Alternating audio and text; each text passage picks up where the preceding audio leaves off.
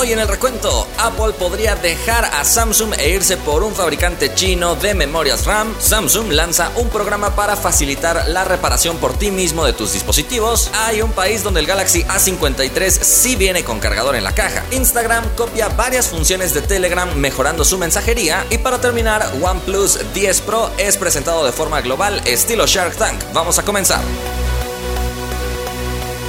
Hola, gracias por estar una vez más por aquí. Estamos listos para traerte todas las noticias del mundo de la tecnología. Le agradecemos a nuestros partners, como siempre, que continúan ahí cerca de nosotros. Eric, Julio César, Andrés, Chris y Agus, muchas gracias por estar apoyando todo este contenido. ¿Qué les parece si todos se aseguran de estar suscritos al canal, de seguirnos en el podcast en Spotify, de seguirnos en Facebook y en absolutamente todos lados? Estamos presentes casi casi en todas las redes sociales. Y ahora acompáñame a revisar los resultados de la encuesta pasada donde te pregunté qué tecnología de pantalla prefieres para las televisiones. La mayoría se va por OLED. Participaron más de 18 mil personas y dicen Neftalí, prefiero OLED por los colores más contrastados y una muy buena nitidez en la imagen, aunque QLED tampoco está mal en comparación. FSRR dice, a mí me gusta OLED, yo creo que debió ser la encuesta. ¿Te gusta el pliegue abierto como el de Huawei o cerrado como el de Samsung? Tienes razón, esa hubiera sido una muy buena encuesta, la consideraré para cuando volvamos a hablar de los plegables. Y finalmente dice Jimmy, por lo general la gente prefiere la OLED porque es más conocida, pero en lo personal me gusta más la QLED. Bueno, ambas tecnologías tienen pros y contras, en ambos casos vamos a encontrar buena calidad de cualquier manera. Vámonos a la primera noticia. Si eres fan de Apple y sus iPhones, probablemente esta noticia te tome por sorpresa porque para empezar, tal vez no sabías que Samsung era un proveedor de los principales de todas las piezas de iPhone y en este caso hablamos específicamente de los chips de memoria. Esta memoria puede ser RAM o también en algunos casos el almacenamiento y algunos otros chips, así que parece que Apple está buscando proveedores alternativos para que no dependan solamente de Samsung, ya sea porque Samsung Samsung pueda tener problemas en la fabricación y producción de estos chips o porque simplemente si Samsung de repente dice ya no te quiero vender, pues no es bueno depender al 100% de un proveedor directo. Así que actualmente Apple trabaja con Samsung y con SK Hynix, dos de sus proveedores para estos chips tan importantes en sus iPhones. Sin embargo, parece que Apple no quiere depender solamente de las compañías de Corea del Sur y ahora está buscando un proveedor de China. Esto aún cuando Samsung ha anunciado que va a construir una mega fábrica en los Estados Unidos para tener todos estos chips producidos en esa región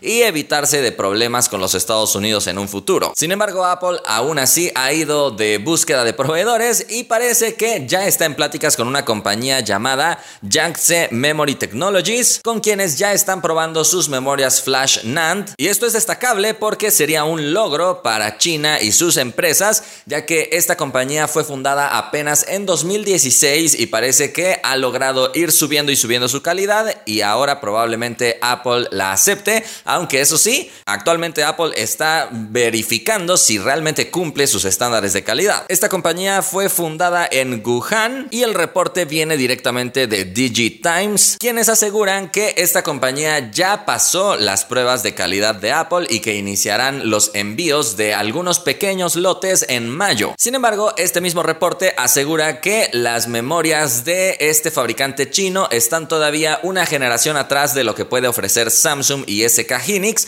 así que Apple podría utilizar estos chips que no son tan avanzados en sus dispositivos de entrada, por llamarlos de alguna manera, que sería el iPhone SE que tampoco es que sea tan barato, pero bueno, ahí pondrían los chips de no tan avanzada generación.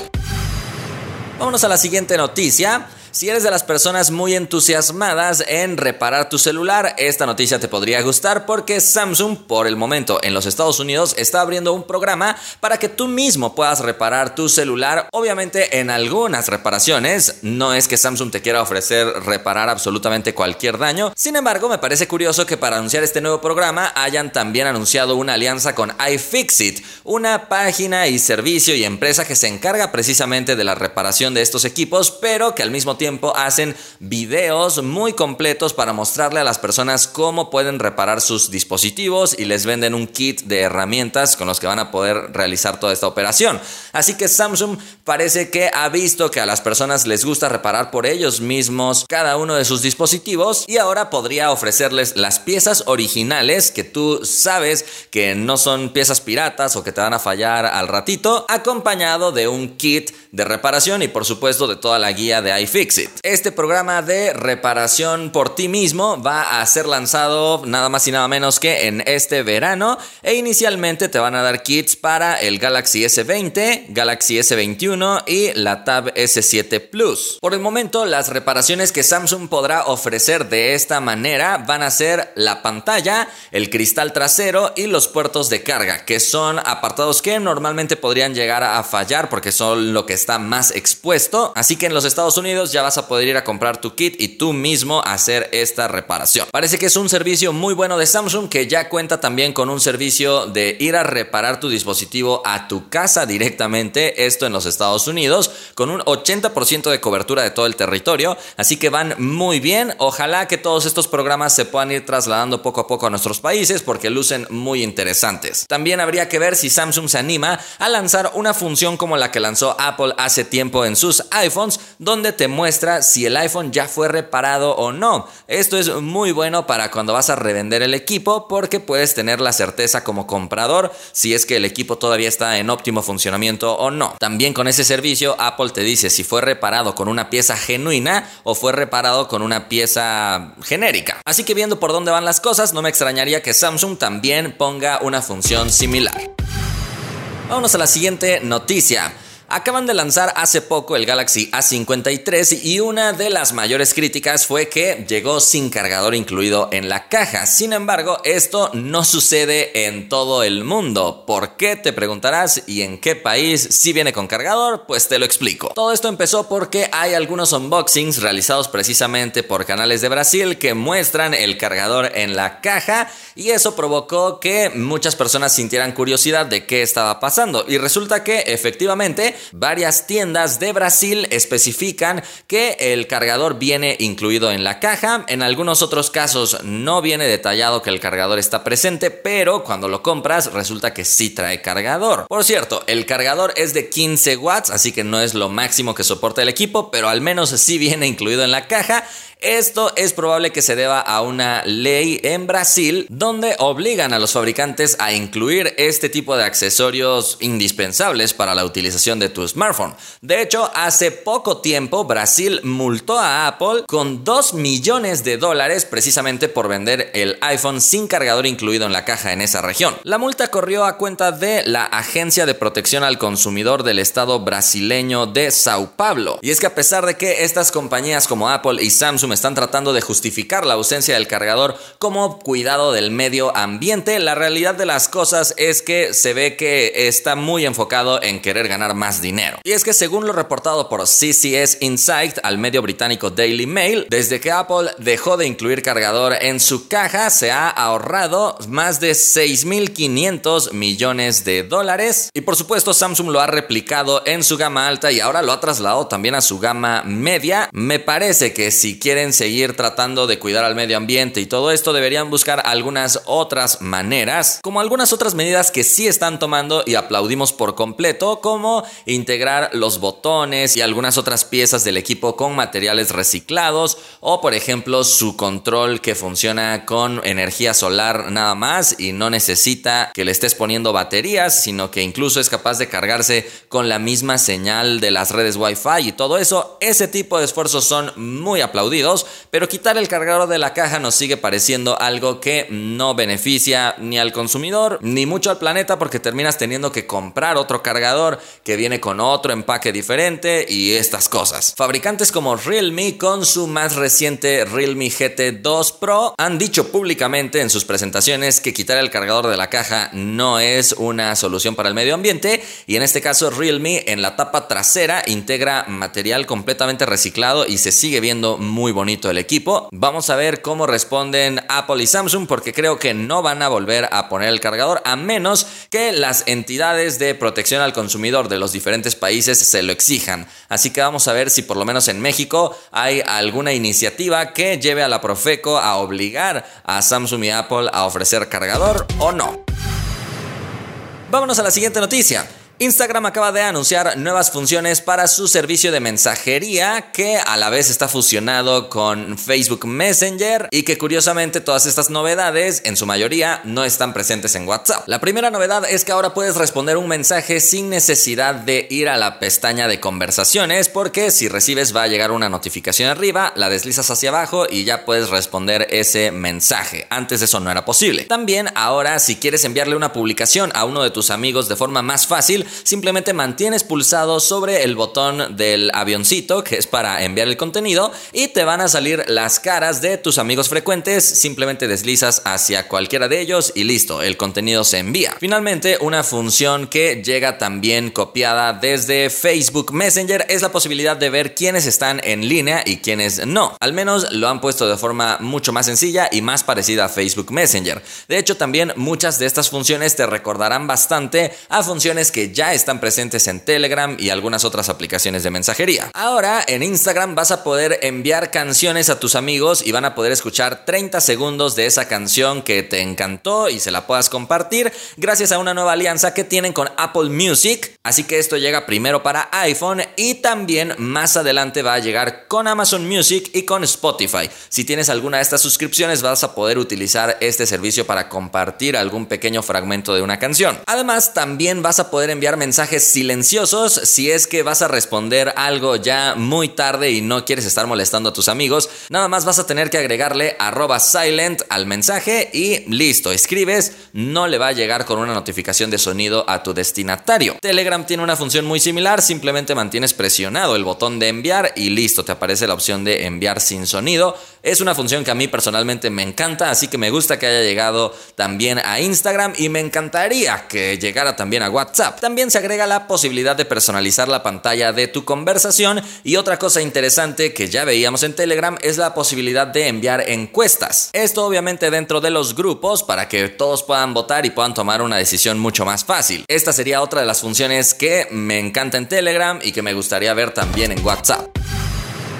Y bueno, vámonos a la última noticia. El día de ayer se presentó de forma global el OnePlus 10 Pro. Te hice una transmisión que debes ir a verla porque la presentación fue con toda la temática de Shark Tank, así que fue una presentación muy distinta a lo que estamos acostumbrados. Te recomiendo que la veas. Yo estuve ahí tratando de traducir todo lo que decían, así que te dejo los enlaces por ahí abajo para que le des un vistazo. Este dispositivo integra un diseño bastante curioso con una pestaña que recuerda un poquito a la serie Galaxy S21, aunque no cubre la totalidad de la parte de arriba, así que es como una pestaña lateral nada más que alberga precisamente las cámaras que llegan en colaboración con Hasselblad, que como sabes tiene una colaboración también con Oppo, pero si todavía no lo sabías, OnePlus y Oppo pues ya están trabajando juntas, aunque con líneas digamos un poquito separadas todavía, pero básicamente están unidas. De hecho en la presentación hablaron un poquito sobre eso, así que te recomiendo que la veas. El equipo tiene un peso de 200 gramos y cuenta con una pantalla pantalla de 6.7 pulgadas AMOLED LTPO de muchísima calidad,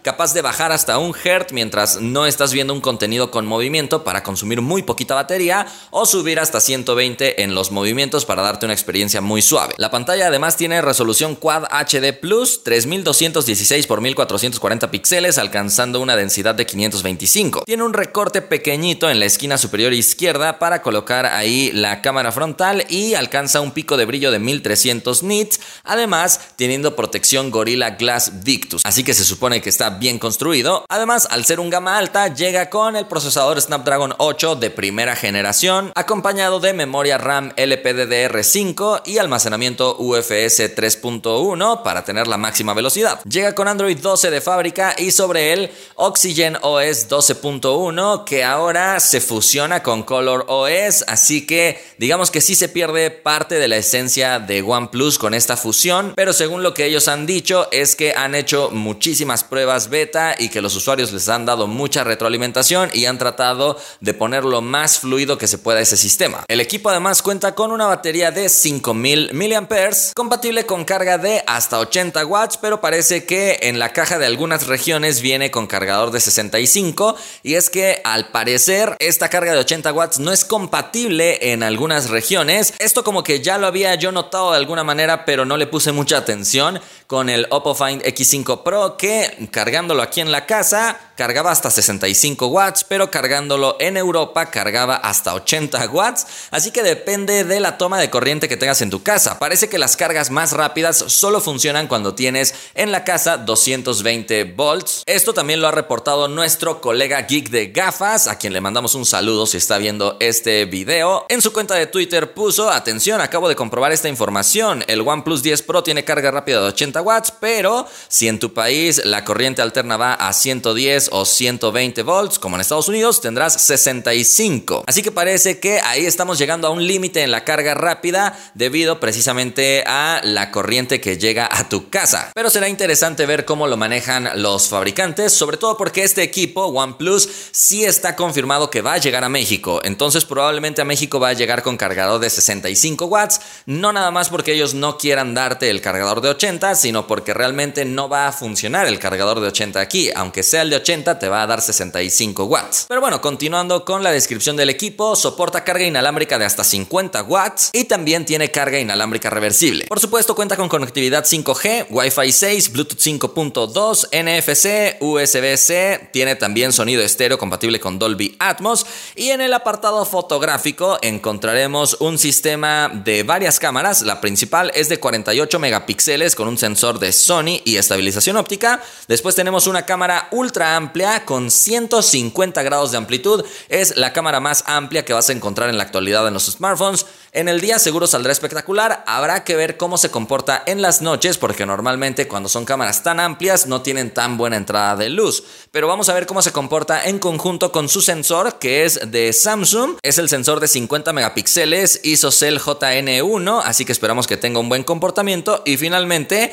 la cámara telefoto con estabilización óptica de 3.3 aumento con 8 megapíxeles. Mientras tanto, al frente tenemos 32 megapíxeles con un sensor de Sony para las selfies. Y recuerda que Hasselblad ha colaborado para todo el tratamiento de la fotografía al momento de hacer la captura. El precio del modelo más básico para Estados Unidos es de 899 dólares con 8 GB de RAM y 128 de almacenamiento. En pantalla, precios de referencia en otras monedas. Por supuesto que hay versiones superiores, pero habrá que esperar para ver cuándo llega este dispositivo a México y a qué precio y con quién se va a vender. Por el momento esto ha sido todo por las noticias, espero que hayas disfrutado todo este contenido. Le agradecemos a todos los fans del recuento por apoyarnos ahí con su suscripción de miembros y nosotros nos vemos la próxima.